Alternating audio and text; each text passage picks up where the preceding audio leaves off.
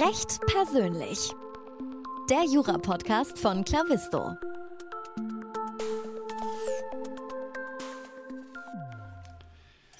Hallo und herzlich willkommen zum Recht persönlich Podcast. Mein Name ist immer noch Moritz Mümmler und ich habe heute Yvonne Draheim bei mir zu Gast. Sie ist äh, bei der Kanzlei Hogan Lovells Partnerin und ist im gewerblichen Rechtsschutz tätig. Ich bin heute sehr, sehr gespannt über ihre Tätigkeit zu erfahren. Liebe Yvonne, herzlich willkommen im Podcast. Ja, vielen herzlichen Dank, dass ich dabei sein darf. Ich bin sehr gespannt. Sehr, sehr schön. Weißt du, ich fange die, die Podcasts immer so an, dass ich mir erzählen lasse, warum die jeweilige Person äh, den Jura studiert hat. Also inwieweit war bei dir der Beweggrund, was war bei dir der Beweggrund, dass du gesagt hast, das ist mein Studium? Das ist insofern interessant, weil ich führe ja auch viele Interviews mit ähm, Referendaren und Trainees bei uns und das ist eigentlich immer meine erste Frage, wenn äh, diejenigen, die Kandidaten über sich irgendwas erzählen sollen. Ähm, jetzt werde ich also mal gefragt. Das ist gar nicht so einfach. Ich hatte, ich war ganz ordentlich in der Schule, hatte eigentlich eine ganz gute Möglichkeit, mir ein breites Spektrum auszusuchen und konnte mich aber überhaupt nicht entscheiden. Ich hatte irgendwann die verrückte Idee gehabt, ich könnte Pilotin werden, habe das dann aber schnell verworfen und schaute mir so mein Zeugnis an. Das war von dem Talent mir vielleicht eher bei den Sprachen angesiedelt. Über Jura hatte ich dann auch schon mal nachgedacht, habe jemanden getroffen, der das auch studiert hat, sehr begeistert war davon und dachte, vielleicht auch die Kombination aus Jura und Sprachen wäre es. Das hatte damals die Universität Passau angeboten, da habe ich mich dann auch beworben, hatte auch eine Stelle, hatte sogar schon einen Wohnheimplatz bekommen, muss aber gestehen, dass ich bis heute nie in dem schönen Ortchen Passau gewesen bin, ähm, weil ich mir das dann doch anders überlegt hatte und dachte, von Kiel, Preetz, wo ich aufgewachsen bin, zur Schule gegangen bin, nach Passau ist doch arg weit weg und die Familie will man ja auch mal wieder sehen zwischendurch. Und dann ja, kam Hamburg ins Spiel und mit Hamburg dann die Idee, ich mache doch ganz in Sprachen und habe dann erstmal ein Semester Amerikanistik studiert. Ähm, das war allerdings gegenüber vom Rechtshaus, wo die Jurastudenten sich aufhielten. Mhm. Und ähm, dann kam ich mit denen weiter ins Gespräch und nach einem Semester, um es kurz zu machen, habe ich mich dann umbeworben und dachte, probierst du das mal mit Jura. Und ja, ich muss sagen, im Nachhinein war das eine der besten Entscheidungen meines Lebens. Wow, das ist ganz, ganz schön, wenn man sowas über die Studienwahl sagen kann. Ähm, wir sind so weit gekommen, dass du in äh, Hamburg Jura studiert hast an der Uni. Äh, soweit ich informiert bist, äh, bin, bist du jetzt äh, immer noch in, in Hamburg tätig. Ähm, inwieweit äh, liegt es daran, dass dir die Stadt besonders gut gefällt oder war das ein Zusammenhang aus mehreren Zufällen? Ja, wenn man in Preetz-Kiel aufgewachsen ist, ist Hamburg natürlich so die nächste größere Stadt, wo einen das dann so hinzieht. Und äh, Hamburg ist einfach eine tolle Stadt. Man sagt ja nicht umsonst die schönste Stadt der Welt. Mhm. Ähm, das heißt aber gleichzeitig nicht, dass ich jetzt der Stubenhocker bin und hier aus dem Norden nie weggekommen bin. Ich bin immer sehr gerne gereist, hatte auch viel Fernweh, aber ich bin dann auch gern wieder zurückgekommen. Und ähm, ja, die, die, größte Stillung meines Fernwehs war dann tatsächlich mein Masterstudium, was mich nach Südafrika getragen hat Ansonsten würde ich aber schon sagen, der Platz, der Hafen, wo man immer gern wieder hinkommt, äh, ist am Ende des Tages wahrscheinlich schon Hamburg oder weiter gesprochen auch Norddeutschland. Das es ist wahrscheinlich so. Sehr schön. Meine Familie kommt äh, von mütterlicherseits äh, aus dem Norden und äh, du hast recht, es ist sehr, sehr schön da, auch wenn ich in Bayern sitze. Das heißt, ich bin näher an Passau dran als äh, an der Hansestadt. Ähm, jetzt hast du gerade dein LLM erwähnt äh, und zwar war der an der Universität in Stellenbosch. Ähm, und das klingt zwar sehr europäisch, hat aber mit Europa gar nichts zu tun, denn das ist äh, in Südafrika. Ähm, was hat dich dahin verschlagen und wie hat es dir dort gefallen? Ja, es ist wieder solche Geschichte. Ähm, ich wollte also unbedingt gerne noch mal ins Ausland. Während der Schulzeit hatte das nicht geklappt, weil ich halt auch Einzelkind bin und so einen direkten Austausch, das war dann relativ schwierig damals. Und nun wollte ich nun wirklich einmal weit weg und hatte mir überlegt, dann machst du nach dem ersten Staatsexamen vom Referendariat einen Masterstudiengang, habe mich dann natürlich erkundigt, USA, England, wo man so hingeht. Das war natürlich auch ähm, recht teuer alles, muss ich ehrlicherweise sagen, und ähm, war noch nicht so richtig zu dem Schluss gekommen, wohin nun. Und ähm, 1994 waren ja die Wahlen in Südafrika, der ganze politische Umbruch mhm. damals fand statt. Und äh, in der Zeit hatte ich mich auf meine mündliche Prüfung äh, vorbereitet, habe auch nebenbei immer so stumm fern gesehen, damit ein bisschen was los ist in der Wohnung. Und da wurde plötzlich ganz viel über Südafrika berichtet, ähm, politisch, aber natürlich auch die schönen Strände, das schöne Land. Und dann habe ich gedacht, damals gab es noch ein Konsulat in Hamburg Ähm, da habe ich mir eine Liste geben lassen von äh, den Universitäten im südlichen Afrika und habe die einfach angeschrieben, ob die sowas wie Masterprogramme hätten, wo auch ausländische Studenten teilnehmen könnten. Und ja, Stellenbosch war dann tatsächlich die erste Uni, die sich gemeldet hatte. Kapstadt dann nachher auch noch und ein, zwei andere. Kapstadt war natürlich das, was man so als erstes vielleicht auf dem Schirm hatte. Aber ich fand Stellenbosch dann eigentlich eine gute Idee, ähm, weil ich hatte ja an der großen Uni, an der Großstadt-Uni in Hamburg studiert und Stellenbosch ist halt sehr viel übersichtlicher, ist eher so eine kleine mhm. Universitätsstadt, noch dazu in der Nähe von Kapstadt. Und dann habe ich das mal so auf mich zukommen lassen, habe mich dann da beworben.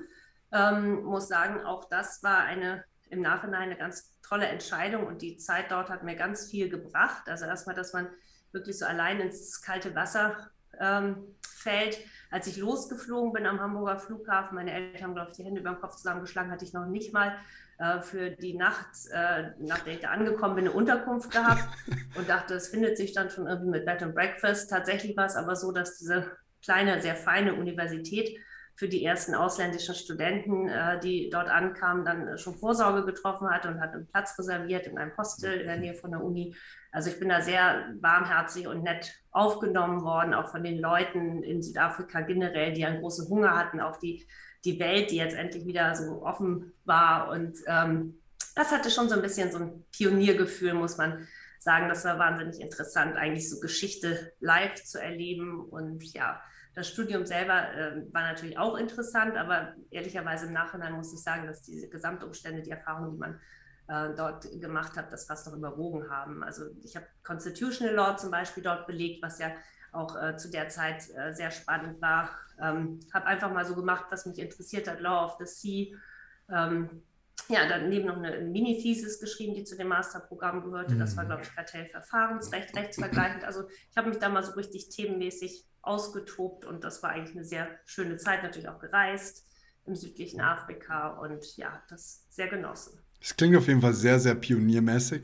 Also wenn ich mir überlege, äh, wie das dann über die Botschaften noch gelaufen ist, ähm, klingt sehr, sehr spannend und auch die, die Begrüßung klingt so ein bisschen wie die Belohnung für, für den Mut, den man da aufgebracht hat, mal was Neues zu wagen. So, ähm, insofern sehr, sehr, sehr schön.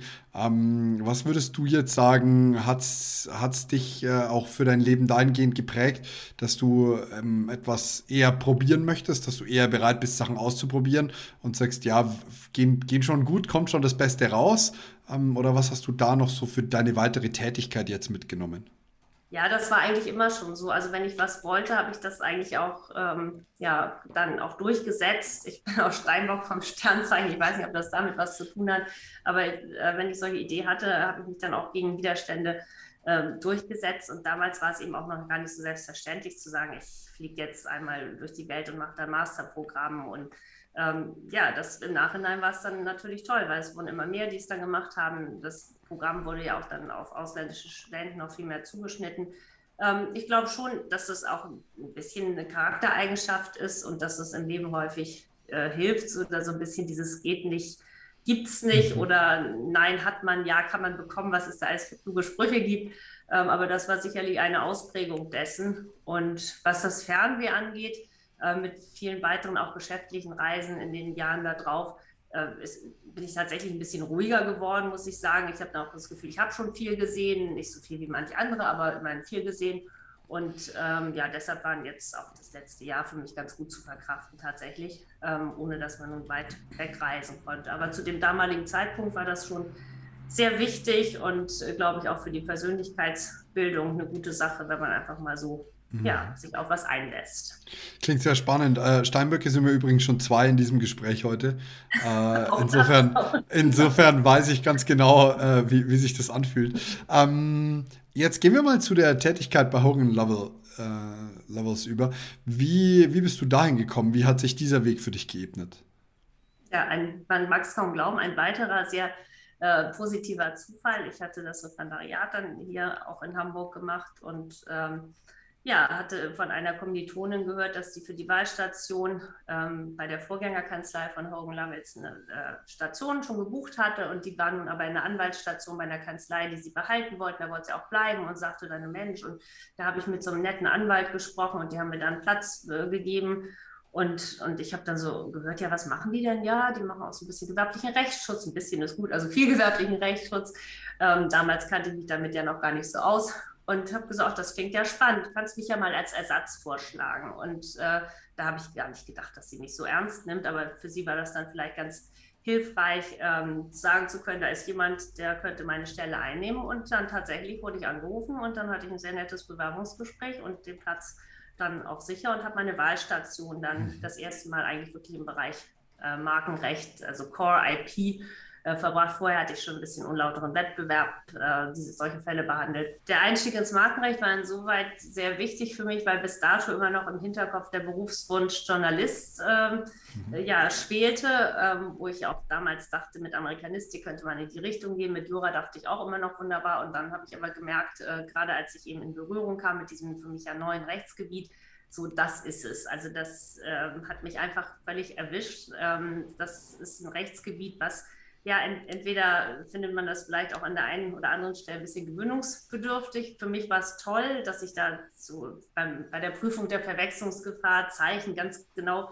vergleichen durfte, um die Ähnlichkeit zu argumentieren und eben auch wirklich so ja, fantasievolle Argumente entwickeln durfte. Und ähm, das kam dann Gott sei Dank auch ganz gut an, was ich da gemacht habe. Das befördert dann ja auch natürlich die Motivation und habe immer mehr spannende Facetten des Markenrechts und der verwandten Rechtsgebiete, Designs, Urheberrecht, Domainrecht dann äh, später auch äh, kennengelernt und fühlte mich da sehr zu Hause. Und dann wollte es tatsächlich der Zufall, das war ja die letzte Station, da musste ich nur noch mündliche Prüfung äh, machen. Die habe ich dann im Oktober gemacht. Dann war ich noch einmal im Urlaub in Südafrika, drei Wochen schön. Und oh, äh, habe dann, hab dann im Januar ähm, als Rechtsanwältin 1999 angefangen bei damals ähm, Bösebeck Trost, einer in Deutschland, äh, auf Deutschland beschränkten Kanzlei. Und ja, dann hat sich ein Jahr später das alles komplett internationalisiert und immer mehr. Und ja, ich habe da ganz spannende Entwicklungen mitgemacht und bin auch sehr froh, dass sich die Dinge da so entwickelt haben. Sehr schön. Wie du weißt, gibt es ja keine Zufälle, habe ich äh, schon mal gehört. Äh, denn auch ich interessiere mich sehr für den gewerblichen Rechtsschutz. Das habe ich als Schwerpunkt im, im Studium gehabt. Und du hast ja jetzt gerade so die Rechtsgebiete schon umrissen, sprich Markenrecht, Gesetz gegen den unlauteren Wettbewerb, Urhebergesetz. Äh, bei uns war noch das Patentrecht mit dabei, ein bisschen äh, Kartellrecht. Ähm, wie dürfen wir uns äh, dennoch deine Tätigkeit vorstellen? Also ich weiß jetzt nicht, sitzt du da und meldest äh, für jemanden eine Marke an oder kommt man erst im Streitfall zu dir? Also beides. Wir decken hier in unserem Hamburger Büro und natürlich auch deutschlandweit und, und weltweit ganz viele Facetten des gewerblichen Rechtsschutzes ab. Und jeder hat so sein Steckenpferd, seine Spezialisierung. Ähm, bei mir ist das nicht messerscharf getrennt zwischen Litigation, also Gerichtsverhandlungen und äh, Prosecution, also Markenmanagement, Portfolio-Management. Ich mache beides, aber der Fokus liegt schon sehr in, in der streitigen Gerichtsbarkeit. Ähm, also so ein typischer Fall wäre, dass ein Mandant sich meldet oder ein äh, bisher noch nicht dagewesener Mandant sich meldet und sagt, ich habe hier ein Problem, ich habe äh, eine bekannte Marke und ich muss die auch schützen. Und es kommen immer wieder Dritte, die sich dieser Marke annähern. Und jetzt habe ich da wieder einen gefunden, ähm, der diese Marke verletzt, weil er zum Beispiel eine gleiche Aufmachung oder ähnliche Aufmachung benutzt, die gleichen Farben, die Anmutung wählt sich einfach in irgendeiner Form ähm, an ein bekanntes, an eine bekannte Markenwelt anlehnt und der Markeninhaber das Gefühl hat, das geht zu weit, das kann ich so nicht hinnehmen. Und ähm, dann ist die erste Aufgabe quasi, dass man erstmal prüft, äh, was, was ist der Hintergrund wirtschaftlich, was macht der andere, wie ist er drauf gekommen, wie lange macht er das schon, ist da irgendein Kontext zu seinem Business, ähm, hat der schon Rechte daran begründet. Man prüft also die ganze rechtliche, aber auch tatsächliche Situation, so wie sich die Parteien gegenüberstehen und äh, sagt seinem Mandanten dann, ähm, ja, die Chancen, wenn wir jetzt gegen den anderen vorgehen, sehen ganz gut aus, sehen so mittel aus oder sehen schlecht aus oder irgendwas dazwischen. Und ja, in der Folge wird dann äh, bei einigermaßen vernünftigen Aussichten ähm, die Folge sein, dass man beispielsweise ein Abmahnschreiben an den Gegner versendet, wo dann drin steht, hier, wir haben festgestellt, da findet eine Rechtsverletzung statt, wir haben die und die Rechte und äh, bitten dich doch hier äh, mal ganz schnell damit aufzuhören kann dann noch weitere Ansprüche geltend machen. Manchmal, wenn man sich nicht so sicher ist oder wenn man sagt, äh, die Businesses sind auch so weit auseinander, dann müssen wir eigentlich nicht streiten, kann das auch mal einfach ein ganz freundliches Anschreiben sein, wo dann äh, drin steht, hier, uns ist aufgefallen das, da könnte es vielleicht hier und da mal zu Konfusionen, zu Verwechslungen kommen. Um dem vorzubeugen, wäre das doch ganz vernünftig, wenn wir uns vielleicht schon mal ins Benehmen setzen und vertraglich regeln, wer macht was in Zukunft, wer benutzt welche Zeichen, wer geht in welchen Rechtsbereich. So, und entweder löst sich das dann äh, in der Weise, dass man einen Vertrag entwirft und sich alle einig sind oder es geht dann möglicherweise im einstweiligen Verfügungsverfahren zu Gericht oder und oder im Hauptsacheverfahren zu Gericht. Ein, zwei Instanzen, manchmal auch eine Einigung schon in der ersten Instanz. Wir haben auch Fälle jetzt gehabt, wo durch Mediation äh, Lösungen herbeigeführt worden sind. Ähm, das kann ganz unterschiedliche Wege nehmen. Das ist so einmal so diese streitige Facette. Ansonsten wäre so ein typischer Fall, dass jemand dann kommt und sagt, er möchte eine neue Marke auf den Markt mhm. bringen ähm, die muss dann ja recherchiert werden. Das heißt, gibt es schon ältere Drittrechte, die identisch oder ähnlich sind, die gefährlich werden könnten. Und dann ähm, guckt man sich halt die entsprechenden Jurisdiktionen an, ähm, die für den Mandanten wichtig sind. Ja, und wertet dann diese Rechercheergebnisse aus, gibt einen Rat dazu oder versucht Hindernisse, die man ermittelt hat, aus dem Weg zu schaffen durch kreative Lösungen und ja, begleitet dann manchmal eben die Markteinführung einer äh, auch dann später sehr bekannten Marke, was natürlich dann auch ein tolles Gefühl mhm. ist. Es ist ein schöner Prozess. Äh, also ich muss sagen, mir gefällt das Markenrecht sehr, sehr gut. Ähm, gerade etwas zu schaffen, eine Wiedererkennung und äh, die, also mir gefällt es total gut. Ich habe mich total darin verliebt. Äh, auch so die, die Merkmale, mit denen man arbeitet, ähm, auch, dass es eben nicht alles immer so ganz klar ist ähm, dass es sehr rechtsgestaltend ist. Aber mich würde mal interessieren, was so aus deiner Perspektive denn das Rechtsgebiet des Markenrechts so, so extrem interessant macht. Ja, das war damals im Referendariat schon, dass es mich auch ähm, wirklich gepackt hat, wie du auch schon gesagt hast. Und es ist dann wirklich solche Liebe zu diesem Rechtsgebiet, die man entwickelt oder eben auch nicht. Und bei mir fing es eigentlich damit an, wenn ich durch die Straßen ging, durch die Stadt ging. Ich sah plötzlich nur noch Firmennamen, ich sah Marken, ich sah potenzielle Rechtsverletzungen. Geht man zum Discounter, sieht man Marken, wo man über Markenprodukte oder Nicht-Markenprodukte, die möglicherweise irgendwie zusammenhängen könnten. Also man macht sich über alles plötzlich Gedanken und wird ähm, im täglichen Leben sehr stark davon begleitet. Ähm, das ist so das eine. Wir arbeiten ja auch häufig für, für sehr bekannte Mandanten und dann liest man hier und da auch mal was in der Zeitung oder sieht halt die Auswirkungen der eigenen Arbeit äh, dann tatsächlich live und kann das alles mitverfolgen. Das ist das eine. Und das andere ist dieses, wir nennen das immer das Markenrecht hat oder der, das IP hat sowas Haptisches. Also man kann die Dinge sehen, man kann sie fühlen, man kann ähm, sie ja sich äh, äh, vergegenwärtigen. Das ist, glaube ich, was, äh, was es sehr besonders macht. Ähm, das ist kein bisschen theoretisch, das liegt ganz praktisch quasi auf dem Tisch vor einem und man vergleicht ähm, möglicherweise ein Zeichen, man taucht in die ja, in, in, die Wirtschaftswelt ein und, und versucht, äh, die Hintergründe zu ermitteln. Also auch immer über den Tellerrand hinaus versucht man, ähm, die entsprechenden Fälle zu erreichen und dementsprechend auch kreative und konstruktive Lösungen häufig zu finden. Ähm, ich denke, das ist das, was das ausmacht. Das ist so ein bisschen bunter in vielfacher Hinsicht. Mhm. Sehr spannend, kann ich tatsächlich auch so unterschreiben, was mein Gefühl angeht. Und auch ähm, zu sehen, wie natürlich Marken äh, dynamisch sind. Also wie etwas, was vielleicht keine eingetragene Marke war, einfach eine Marke werden kann aufgrund so allumfassender Bekanntheit. Ähm, dauert zwar seine Zeit und ist zwar eine hohe Schwelle, aber auch da wieder was Anfassbares. Ich kann den Menschen fragen, siehst du zwischen dem Zeichen und dem Zeichen eine Vergleichbarkeit? Und äh, wenn ich da 100 Menschen frage dann, und wir sagen 100, ja natürlich, schaut genau gleich aus, dann habe ich potenziell eine ganz andere ähm, Argumentationsbasis und Grundlage. Und das fühlt sich, also das mit dem Anfassen kann ich sehr gut nachvollziehen. Ähm, machst du. Ja, da habe ich einmal, das ist ein ganz interessanter Punkt, den du da ansprichst, eben auch dieses haptische. Ähm, das gibt ja auch so, so, so verschiedene Markenformen. Man denkt ja immer nur an Wörter, man denkt an Logos und vielleicht noch an irgendwelche Bildzeichen. Aber es gibt ja seit geraumer Zeit jetzt eben auch ganz kreative Marken und das bringt eben auch wahnsinnig viel Spaß, die mit den Mandanten zusammen durchzusetzen, eingetragen zu bekommen. Jetzt mal angefangen bei abstrakten Farbmarken, aber es gibt ja auch äh, Hörmarken, es gibt Animationsmarken mittlerweile, so mediale Marken. Also es gibt ja immer so Fortentwicklung, Positionsmarken. Dann ist die Frage, Geruchsmarke, gibt es die, gibt es die nicht? Mhm. Äh, kann ich die äh, festmachen überhaupt? Ähm, und diese Entwicklung war eben auch sehr spannend. Dreidimensionale Marken war früher auch nicht, nicht möglich. Das ist äh, heute eigentlich äh, schon fast gang und gäbe. Und diese Entwicklung, die das genommen hat, äh, gerade durch diese Öffnung äh, hin zu weiteren Markenformen, an die man früher gar nicht so gedacht hat, das ist auch nochmal so ein Aspekt, der äh, den Horizont sehr erweitert hat und auch äh, den, den Spaß an der Arbeit nochmal multipliziert hat, weil man einfach noch viel mehr Gegenstände.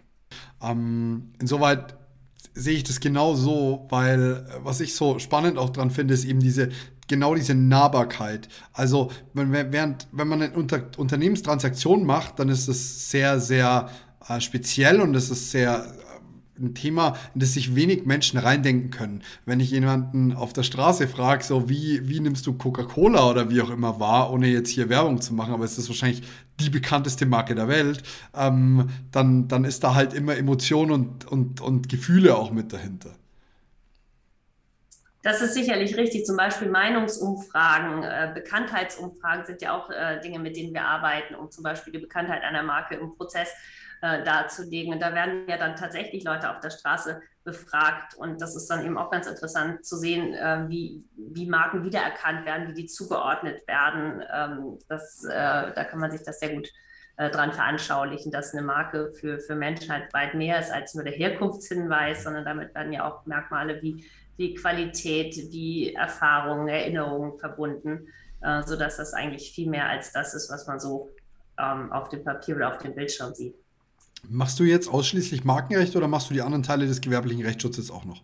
Nee, ich sage jetzt immer die ganze Zeit Markenrecht so äh, stellvertretend. Also ich decke im Prinzip im gewerblichen Rechtsschutz alles ab, was nicht technisch ist. Also mhm. Patente und Gebrauchsmuster bin ich raus. Da habe ich andere Kollegen, die das super können, an die ich dann sofort verweisen würde. Ähm, Marken bilden tatsächlich einen gewissen Schwerpunkt. Designs äh, gehen mit Marken häufig einher und auch ähm, Unfair Competition Law äh, geht mit Designrecht auch wieder und mit Markenrecht oft einher. Also das äh, lässt sich gar nicht immer so ähm, scharf trennen in, in der Behandlung, beziehungsweise man äh, ermittelt dann Ansprüche, die auch nebeneinander stehen oder nebeneinander oder hintereinander geltend gemacht werden. Ähm, Bekanntheitsschutz, solche Dinge. Und Domains, äh, denkt man, ist auch wieder eine eigene Materie, ist es aber gar nicht, weil das bewertet sich ja letztlich auch nach Markenrecht und, und Firmennamensrecht, je nachdem, wie die benutzt werden. Urheberrecht kommt vor, das ist sicherlich kein Schwerpunkt, aber wir freuen uns auch immer sehr, wenn wir urheberrechtliche Fragestellungen auf dem äh, Tisch haben, weil die immer sehr interessant sind. Ähm, also im Prinzip, ja, decke ich den ganzen Bereich außer die technischen Komponenten ab. Beim Urheberrecht ist es natürlich auch wieder spannend, dass man eben keine rechtsgestaltende Tätigkeit eigentlich hat, sondern entweder das erstarkt oder es erstarkt halt nicht. Also so, da, da stellen sich die Fragestellungen erst im Nachhinein äh, gefühlt, äh, wenn dann das Kind in den Brunnen gefallen ist. Hab, so habe ich das Gefühl gehabt davon. Ähm, aber da fand ich auch, gab es sehr, sehr viele spannende Überlegungen, die mir da kamen. Ich, ich, ich, erinnere mich da an Jan Böhmermann, der ein Lied gemacht hat, das äh, Schimpansen äh, per Zufall gewählt haben und dann hieß es halt, ja, Urheberrecht, wenn es Schimpansen waren, dann waren es ja gar keine Menschen und dann gibt es kein Urheberrecht. Und da war er natürlich, nee, nee, also hat doch schon er gemacht. Also genau solche Sachen ähm, finde ich genau in dem Rechtsgebiet halt auch wieder total spannend. Also für mich laufen die ziemlich parallel und Markenrecht und Urhebergesetz finde ich äh, beides extrem spannend. Ja, und unlauterer Wettbewerb hat im Moment natürlich auch eine besondere Rolle, wenn wir so ähm, ja auch neue Werbeformen anschauen. Also wir beschäftigen uns schon sehr lange auch mit besonderen Rechtsfragen im Bereich des Influencer-Marketings, Social-Media-Werbung. Wir haben eine äh, Kollegin, die sich auf E-Sports ähm, auch äh, konzentrierte. Also wir versuchen ja auch immer am Ball zu bleiben und auch die, die sich neu entwickelnden äh, Gebiete mit abzudecken. Ähm, dementsprechend Influencer-Marketing ist sicherlich etwas, was ja schon ähm, sehr präsent ist, aber was sich auch immer noch weiterentwickeln wird, auch wenn man in andere äh, Kontinente schon guckt, in welche Richtung sich das sozusagen entwickelt. Und da sind auch immer rechtliche Fragestellungen mit äh, verbunden, wie zum Beispiel, wann muss ich einen Post als Werbung kennzeichnen, wann nicht, wie muss ich den kennzeichnen. Und wir kennen ja alle die auch die bekannten Celebrity-Influencer, mhm. Ähm, wie stellt sich da die rechtliche Situation dar? Da gibt es ja auch mittlerweile einige Gerichtsentscheidungen, noch keine höchstrichterlichen. Da warten wir alle gespannt drauf, weil im Moment die Instanzgerichte auch noch durchaus äh, widersprüchlich entscheiden. Also da, das bringt eben auch so viel Spaß, einfach, dass immer wieder neue Dinge sich entwickeln, bei denen man am Ball bleibt, auch selber natürlich ganz viel lernt. Und ähm, ja, wie gesagt, das ist ein sehr buntes, weites Feld, ein, ein Strauß an Rechtsgebieten, wenn man so will, innerhalb des IP. Es hat halt auch immer irgendwie ein bisschen die, die Schnittstelle zum Marketing an sich, denn ähm, ich habe da den schönen Spruch mal gehört, der Marketingler sagt, wir müssen das so machen und der Jurist sagt, darfst du aber nicht. und ähm, insofern ist das natürlich auch immer die Schnittstelle zu schauen, so und so wäre es perfekt, wenn wir werben. Allerdings müssen wir halt auch in, in dem Zuge schauen, äh, was es erlaubt. Stehst du da dann auch mit Unternehmen im Kontakt, dass du sagst, du bist beratend tätig, was denn die, was denn die Werbung, die sie schalten dürfen, angeht? Genau, das fällt ja in, in, in, diese Richtung. Also entweder, wenn das Kind in den Brunnen gefallen ist, besser natürlich noch vorher.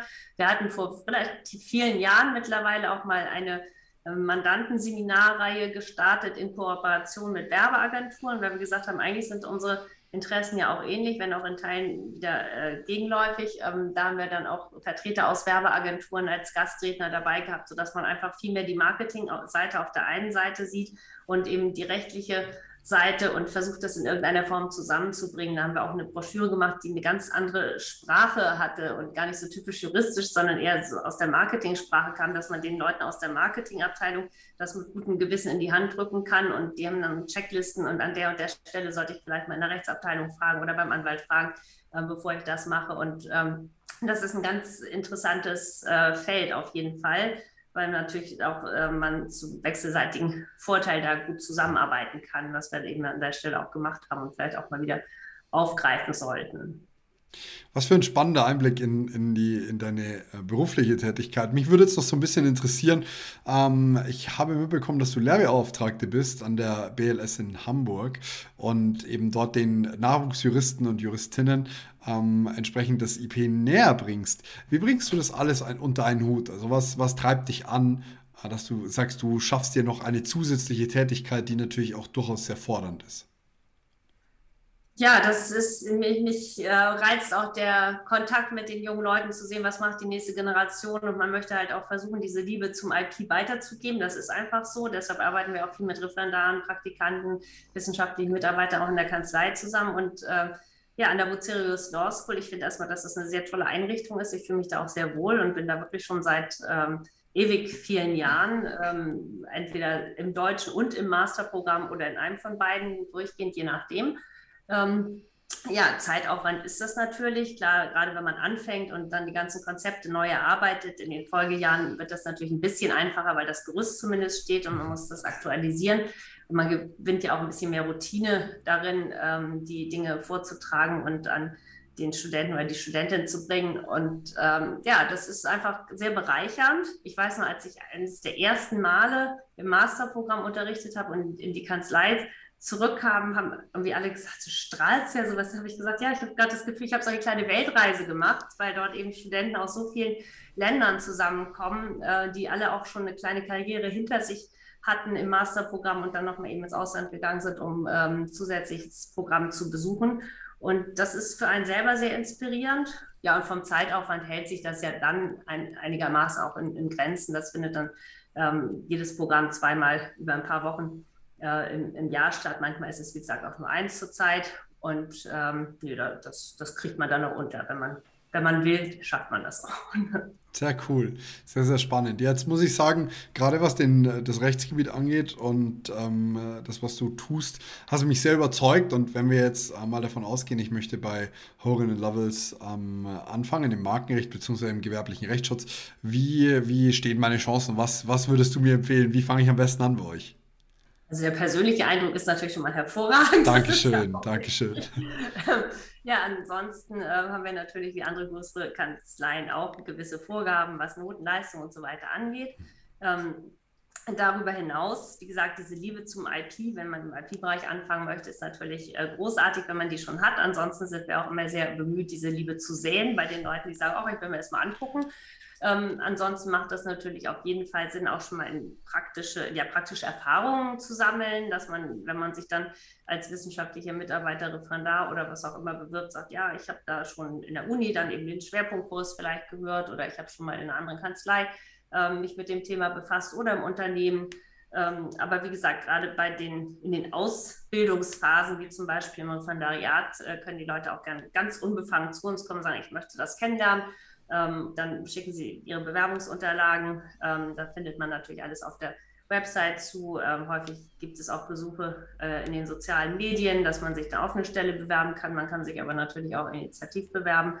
Und, ähm, wenn man zum Beispiel im Referendariat bei Hogan Lovells oder auch in anderen Kanzleien einsteigen möchte, empfiehlt es sich, sich früh zu bewerben, weil viele andere Bewerber auch schon relativ früh dabei sind.